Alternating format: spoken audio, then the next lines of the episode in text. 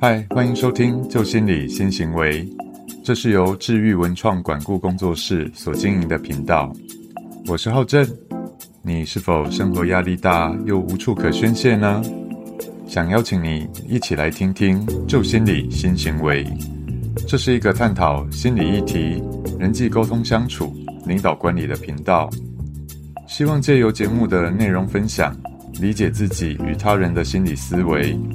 一同自我成长，进而找回自主快乐的人生。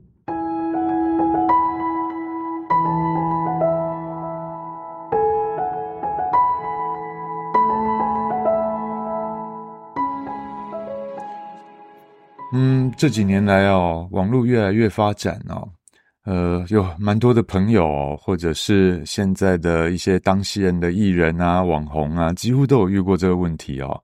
什么问题？就是酸民，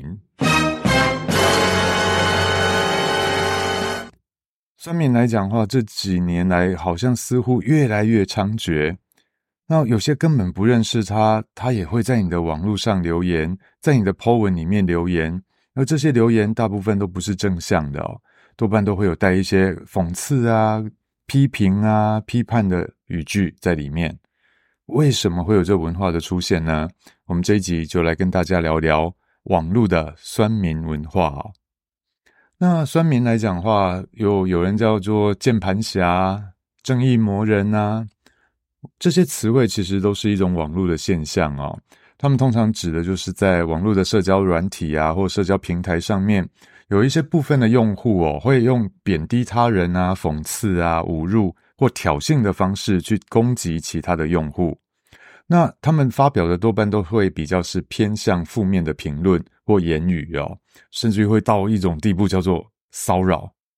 我们最常听到的骚扰就是肉搜，就是网络上发动肉搜，把这个人找出来，那接下来就灌爆他的留言区，灌爆他的评论区，这些来讲的话，就是我们常看到的、常听到的网络的霸凌文化。而这些就是因为都以匿名的方式进行。所以就提供了一个合法可以掩盖他们真实身份的平台，让他们可以更加的畅所欲言哦。所以毫不避讳、毫不保留、毫不带有同理心的方式去跟人家进行网络上的一些互动哦。那网络上常见的酸民文化的言论哦，其实有非常多多元跟多种类哦。那通常具有攻击性跟侮辱性质的，大概简单分类可以分作五种类型。是比较常见的网络的酸民言论哦。第一种无外乎就是人身攻击哦。很多的酸民会习惯的直接针对别人的外貌啊、性格啊或能力呀，进行一些批评式的评论、攻击式的语言，然后侮辱他们的外表或个性。甚至于之前有女明星，她刚生了小朋友，很高兴的在分享她的喜悦。那在网络上就有很多人留言说：“哦，小朋友好可爱哦。”那就有一些网络的酸民会怎样做？他就会开始在下面留言：“可爱，就是因为长得丑，找不到其他的形容词，才能只用可爱来形容。那你这妈妈生这样子丑的小孩子，还敢在网络上晒？你到底有没有廉耻心呐？你有没有得替孩子想过啊？这就是非常标准的人身攻击哦，就形容一个人丑啊，形容一个人长相如何啊，等等的。”都是比较常见的人身攻击的文化。那第二种就是种族歧视，很容易听到一些酸民就会发表一些种族言论相关的歧视，像这阵子以来都是俄罗斯入侵乌克兰，或者是以巴战争等等的问题，就会有人说：“有以色列人啊，谁知道你们那么聪明哦？全世界最有钱的人都被你们占光了。那现在来讲话，发动战争十几个人也是刚好而已。”这些来讲话都是比较偏向种族歧视的一些言论哦，所以这个真的非常不鼓励哦。然后再来，另外一种是性别的歧视，村民们也容易常针对性别的部分进行攻击。那包含现在有所谓的多元文化、多元的性别认同等等，所以很多的酸民就会用他的自我认知很狭隘的思维去评论他人的性别倾向，或者是他人的性倾向。等等哦，所以他就会用一些言语的部分的话进行针对这些少数人的不尊重或讽刺哦。那再来就是恐吓和威胁，很多的酸民就会采取一些威胁性的言辞哦，威胁对方的生活、身体安全啊，或者他的隐私等等。就像呃，有些人就会说，呃，你家住哪里？我很清楚哦。你出门的时候要记得小心呐，哪天会发生什么事哦？那很难说哦。这些其实就是我们常听到的一些恐吓性跟威胁性的言论哦。那最后一种就是侮辱性的评论。酸民人们常常会使用一些侮辱性的言辞哦，去对他人的言语啊、言论啊、观点啊进行一些攻击，还有贬低对方。那这些都是我们常见的一些酸民在网络上的一些行为模式。那我们很多人就会好奇啊，为什么会有这么多的酸民？那酸民文化是怎么形成的哦？那以心理学的角度来讲的话，我们可以来聊聊看，为什么酸民会在网络上毛起来攻击别人、伤害别人呢？那多半来讲的话，可以解析一下他们的认知其实是有状况的。呃，有一个理论叫做自我认知失调理论哦。每个人其实都有两大基本的认知需求，第一个就是我们都很想要用正确的方法去认识这个世界，了解这个世界的需求。第二个，我们都有想要维护良好自尊的需求，所以这两种认知、基本认知产生冲突的时候，我们的认知就会产生失调感。所以，我们常常就会有两种信念啊、认知、想法不一致，内心其实就会产生一些紧张啊、焦虑啊的一些失衡的状态，这就是所谓的失调。那为了减少这些痛苦的感受，这种失调的痛苦感。人们往往会通过啊改变对当下事件的解释和态度，来让自己的内在重得心理上的平衡啊。所以，酸民们来讲话，在面对跟这个世界正常的相处、正常的去认识这个世界的时候，常常会遇到的一个问题，就是他的内在自尊会受到抵触，会受到摧毁。什么意思呢？举个例子，现在我们常讲说，少子化的社会形态里，平均六个大人宠溺一个小孩。所以这些小孩子在家里过度的宠溺，大人都对他们所说的话百依百顺。但是当这些孩子进入到社会化、到学校去、到社会去，要跟他人相处的过程当中，却发现这个世界并没有像家里的人一样对我所有一切都百依百顺。所以他在理解认知世界的过程当中，就开始产生痛苦感。怎么在家里都可以当个小霸王？我讲什么就是什么？我是王子诶，我是公主诶。我出来怎么会这么多的委屈？你们怎么都可以拒绝我？这时候他内在就会产生痛苦感，他的自尊心就会受到挫折。所以在挫折的过程当中，多半来讲，自尊心是强烈的刚性需求，所以大部分人会选择去维护自己的内在自尊。所以他为了要维护自尊，就必须要去扭曲，用错误的方式去认识世界。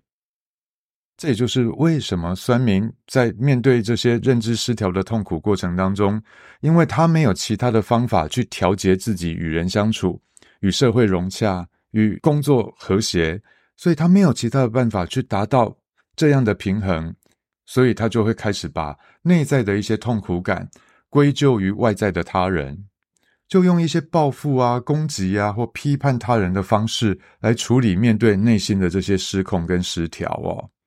OK，所以由于这些的自我认知失调，让这些酸民呢把现实的压力转嫁到网络上，所以网络就变成他们一个宣泄跟发泄的管道。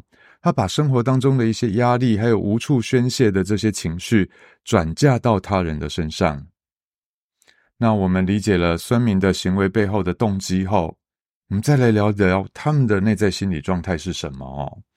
呃，先前大家如果有印象的话，我们在 EP 三十，我们有谈过叫做“人生如戏”的卡普曼戏剧三角。这个部分匿名攻击他人，也是酸民文化正在进行的一种心理游戏哦。因为我们刚刚谈到了自我认知失调，他没有办法友善的跟世界相处，所以许多人在现实社会当中与他人格格不入，于环境当中无法适应，所以他就会想象着。自己四处受到别人的迫害，我总是怀才不遇，我是好可怜的受害者。我很努力啊，为什么你们要这样子对待我？所以他内在就会有很强烈的受害者意识。那我在现实当中，我没有办法去反驳，没有办法去调整，没有办法去改善，所以他就躲到网络的匿名世界当中，他要去夺回他在现实里失去的自尊还有尊严。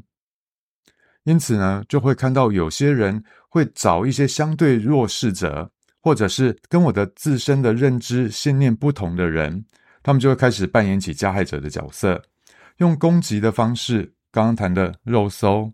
恐吓、谩骂或以毁灭式的言论进行一些霸凌性的行为，因为他们在批判别人的过程当中，他就会觉得我的自己内在可以得到一些补偿，还有我会增加我的优越感，让现实生活当中的一些不幸啊、不如意啊，可以得到一些缓解。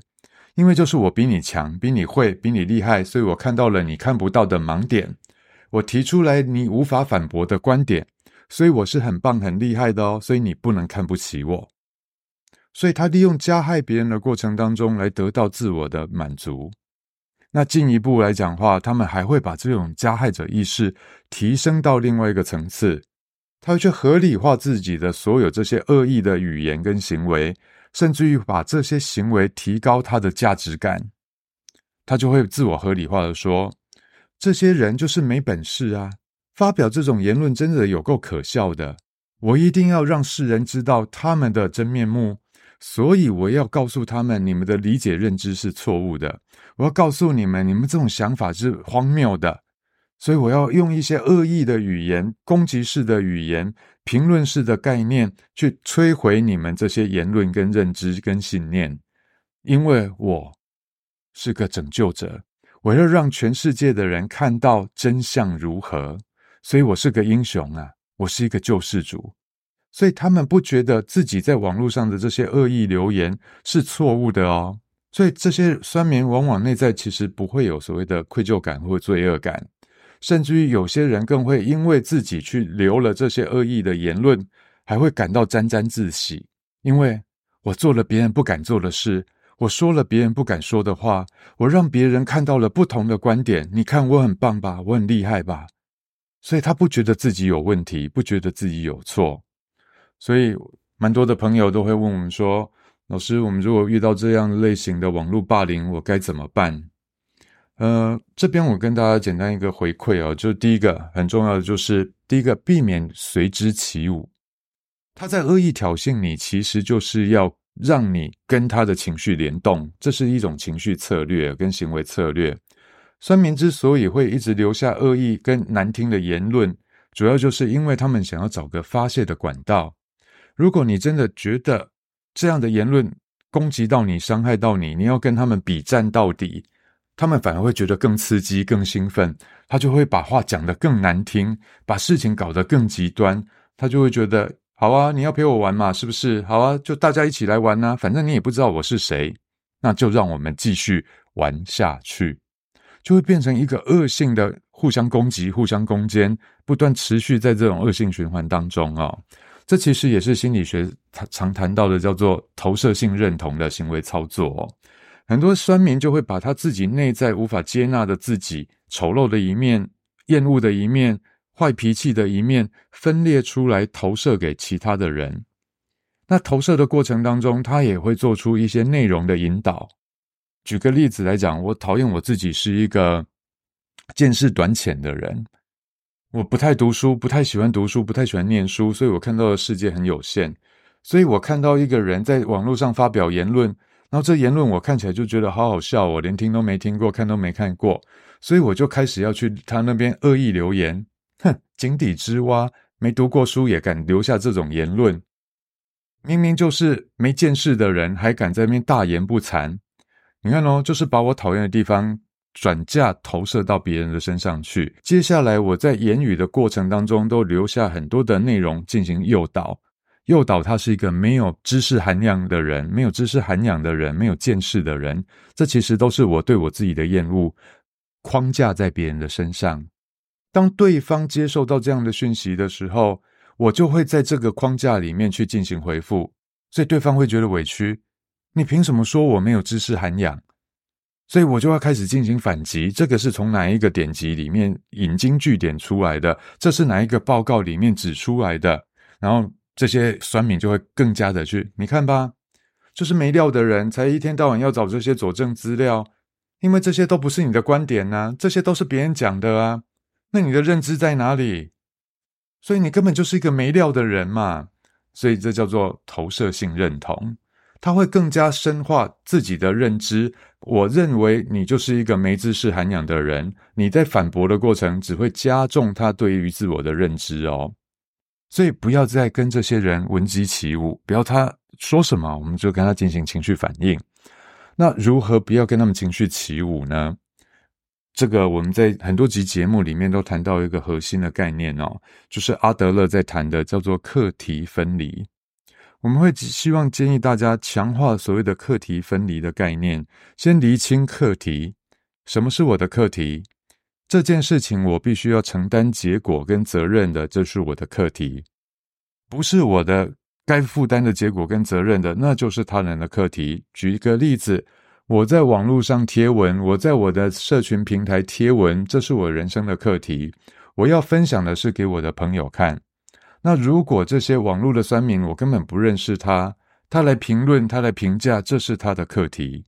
那我为什么要为别人的课题在那边祈福呢？所以我们要先去厘清这件事情，我必须要承担结果的，这就是我的课题。当我在我的课题里尽到最大的努力了。别人如何的评论，如何的评价，那就是对方的课题。我们就可以做到一刀切割的概念。这个我已经很强化的知道了。我在我的评论里是没有任何的批判，没有任何的攻击，这是我认知里面最完善的说法了。OK，好，我无愧于心了。把这样的资讯抛上去之后，别人如何评论跟评价？如果对我有帮助、有意义、有养分的，我就适适时的汲取；如果没有帮助、没有养分的，我们就可以把它视而不见，不要把它往心里去。但是这样说很简单，但是太多人做不到，所以做不到的原因，就是因为你没有办法厘清课题这件事，把别人的问题还给别人。别人怎么说，那是别人的课题；别人怎么想，那是别人课题。我们管不了别人，我们也也没有办法控制别人。那这部分他要怎么说、怎么想、怎么做，就留给他去吧。OK，所以分享给大家，在一遇到这些网络霸凌的时候，很重要的一个概念就是不要随着他们起舞。那如何不要随着他们起舞？内在必须要坚守一个概念跟信念，就叫做课题分离。你的课题跟我的课题是不一致的，那我们必须要切割开来看，才能真正做到断舍离，断开这些不良的关系，舍弃这些不良的影响，离开这些有害的人，不要再跟他们继续纠缠下去哦。